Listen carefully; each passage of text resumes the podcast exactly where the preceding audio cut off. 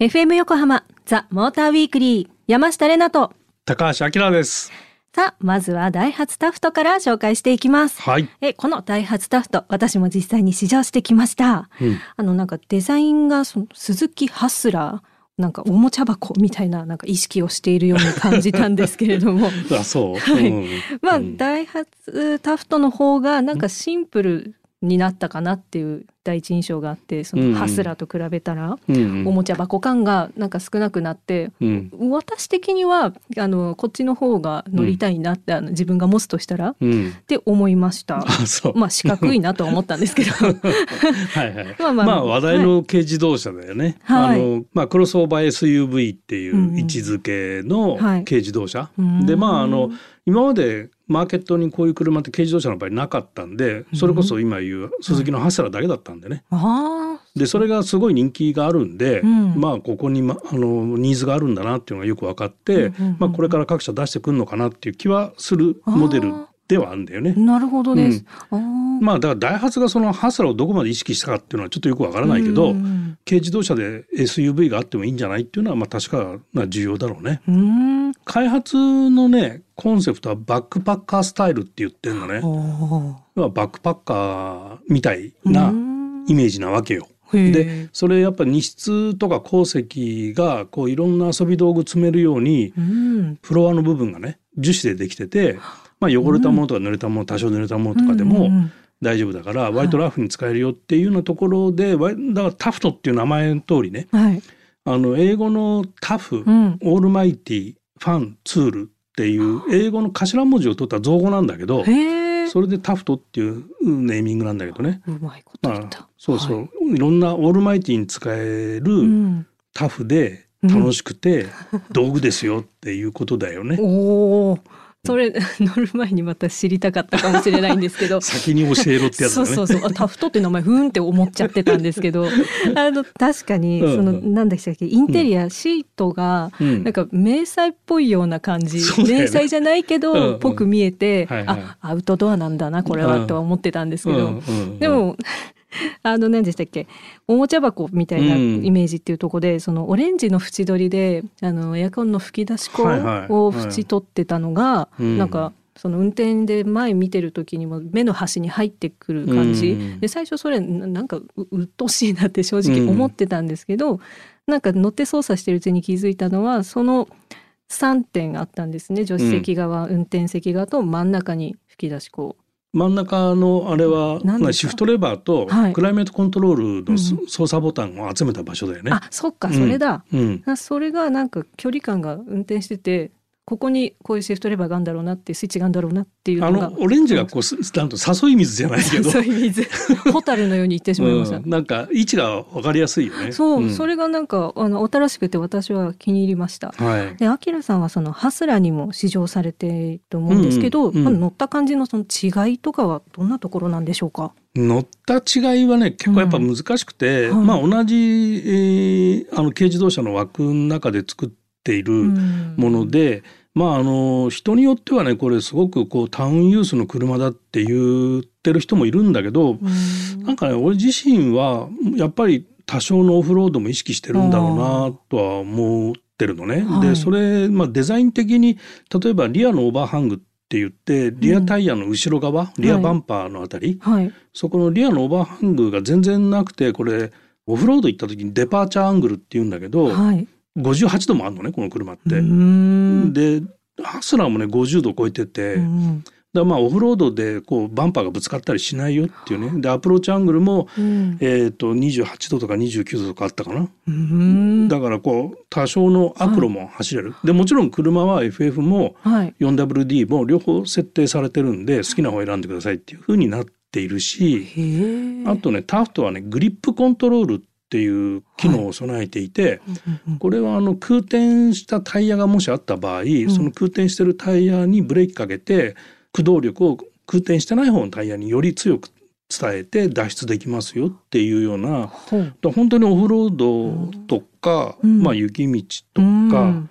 なんか滑りやすいようなところでも大丈夫よみたいなあの機能も持ってたりもするから。あそうですかだからまああの鈴木で言うとそのジムニーがあるからね、うん、ジムニーほどヘビーデューティーではないけども、うんうんうん、ある程度のヘビーデューティーな使い方も考慮した車だと思うんだけどね。へえそっか。普通の道路だけだったからもうちょっとね、ガタガタっていうとことかも走ってみたかったな、うん、滑らかでまあ、そのコンセプトのバックパッカースタイルということを考えても、うん、本格的山登りじゃなくてさ、みたいなところだと思うんだよね。まあ高尾さんぐらいみたいな感じですかね。わからん。わからんか。失礼しました。はい、でその NA とターボ、なんか2種類エンジンあるそうですけど、はいはい、どちらがいいですか？えっ、ー、とやっぱりね高速道路を走るとターボが欲しくなるかなっていうところはあるんだけど、うんはい、まあ日常で市街地を走る分にはこの NA でも十分力強いかなと思うったな。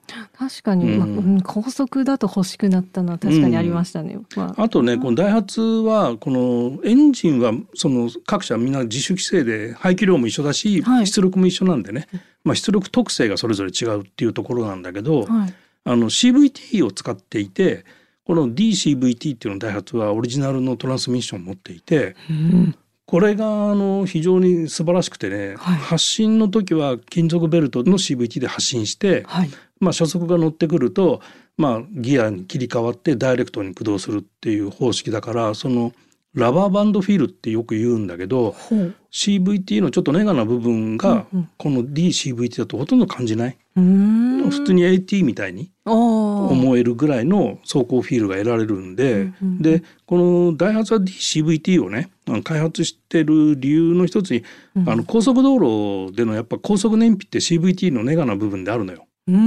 でそれを良くするにはどうしたらいいかなっていうのを考えてこういう機構をオリジナルで考え出してるんで、それを考えても高速走行をちゃんといいですよっていう意味かなっていうところもあるかなと思ってますけどね。FM 横浜ザ・モーターウィークリー山下れなと高橋明です。ここからは先週行われたスーパー GT 第2戦富士の結果をお伝えします。はい、えー、八王子の BA さんからメールをいただいているのでご紹介します、うん、ありがとうございます。ありがとうございます。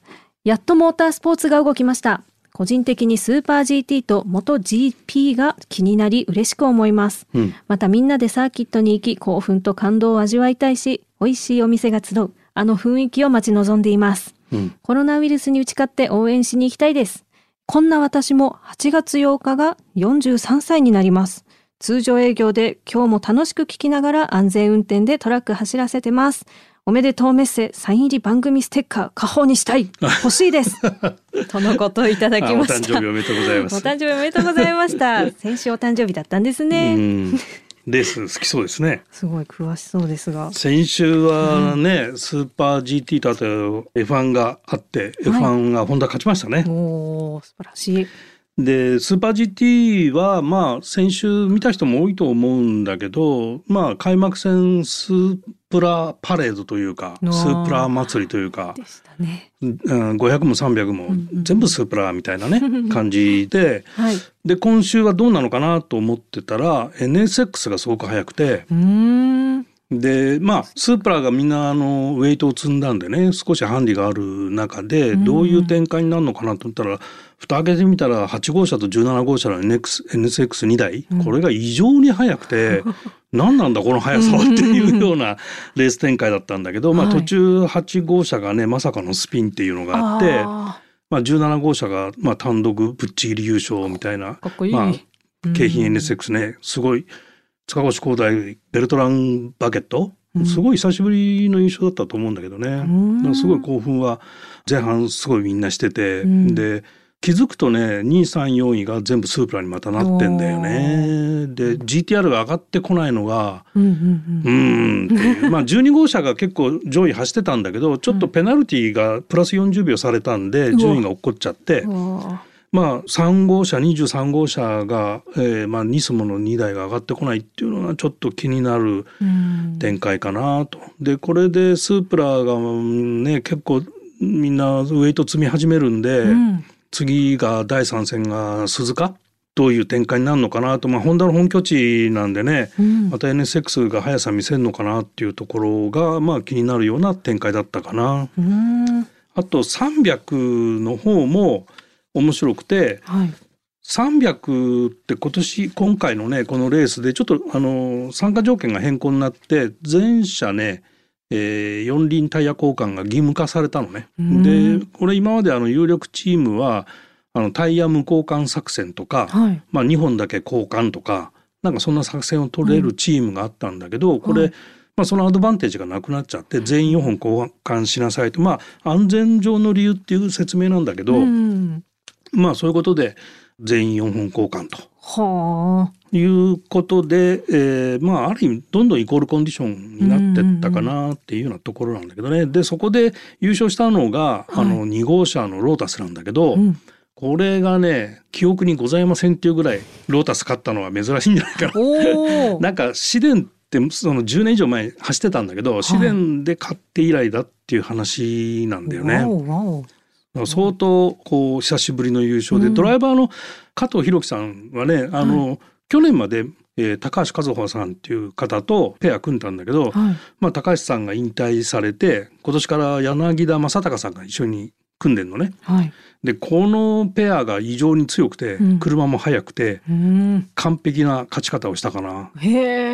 でまああの2位争いがスバル BRZ とあの争ってたんだけど一時期ね、この日はあの山内秀樹ドライバーがね、ううん山ちゃんでってみんなで言ってたんだけど 異常に速かったのよ。で予選4位からスタートしてはい。自分のスティントでトップまで行くんだよね。ところがねあうのピットストップで、はい。えーロータスに逆転されるっていうね あ っていう展開があって、はい3秒か4秒先行されちゃって。あ。うん。まあ井口君に代わって一生懸命追っかけたけど届かねえっていうレースで まあそこもななかなかねあのうん見応えはあったレースだなと思って、へえただねこれまだね無観客なんだよあそうか、そねっか。だからここがねなんともこう残念で、まあ、うんテレビで見るしかないのかなっていうのと、あとうちの番組のこの結果を聞いてくださいっていう 楽しみ方しかできないんだけど。あ早く見たいすですよね。で一応スーパー GT は、はい。えー、と前半の4戦までうん。は無観客ってことなので、うんうんうん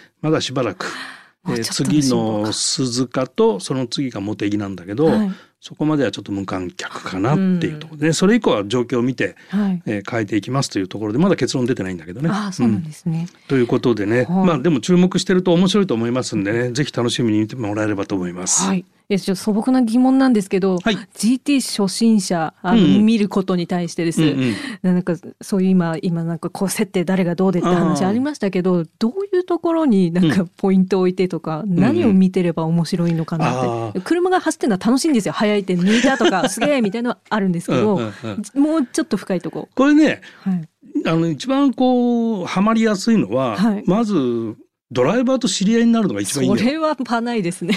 であのトークショーとかいろいろやってるんで、うん。ドライバーに会うチャンスって結構ああんのね。でちょっと今このコロナ禍の中でそういうイベントがなくなっちゃったから、トークショーとかないんだけどで気をつけてあのホームページとか見てると、こうここでトークショーやりますよとかあるじゃない、はい。でそういうとこ行くとサインサイン会とかもあるし一言二言こう話ができたりするのね。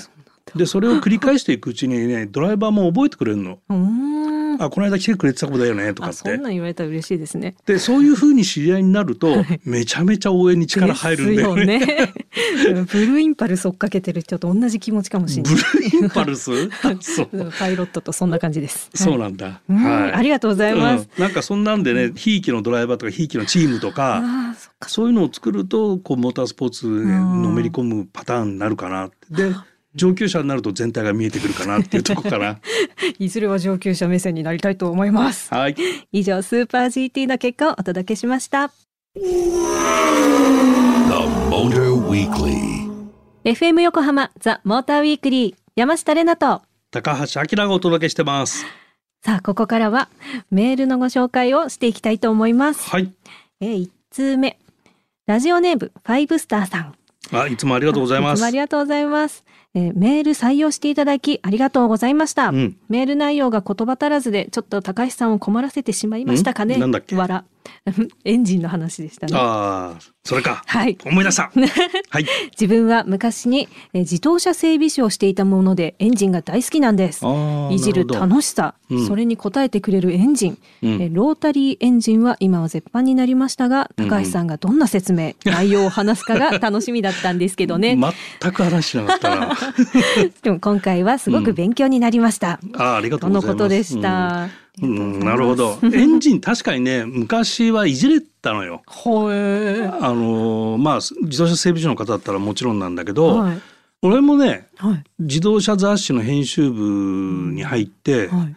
編集部の企画でエンジンを作るっていう企画があって、うんうんロータリーエンジン作ったことがあるで作る意味が、うん。かんない、はい。作る意味がわかんないよね。うんでえっ、とね R 雨宮っていう雨宮っていうね、はい。あのチューナー有名なロータリーエンジンのチューナーの人がいて、はい。今でもいるんだけど、うんうんうん。海女さんってみんなが呼んでて、うん海女さんのとこデッチ暴行に行ってはい。エンジンを下ろしてね分解して、で、まあ、サイドポートチューンっていう技術があるんだけどはい。それを自分でやってみるっていうね。うんうんでそうするとエンジンの出力が上がってパワーが出ますよっていうエンジンに仕上がるんだけどそれをまあ1週間ぐらい通い詰めておー。でエンジンを下ろしてはい。でばらしてでリューターっていうのではい。こう刃を削るようにですね。はいはい。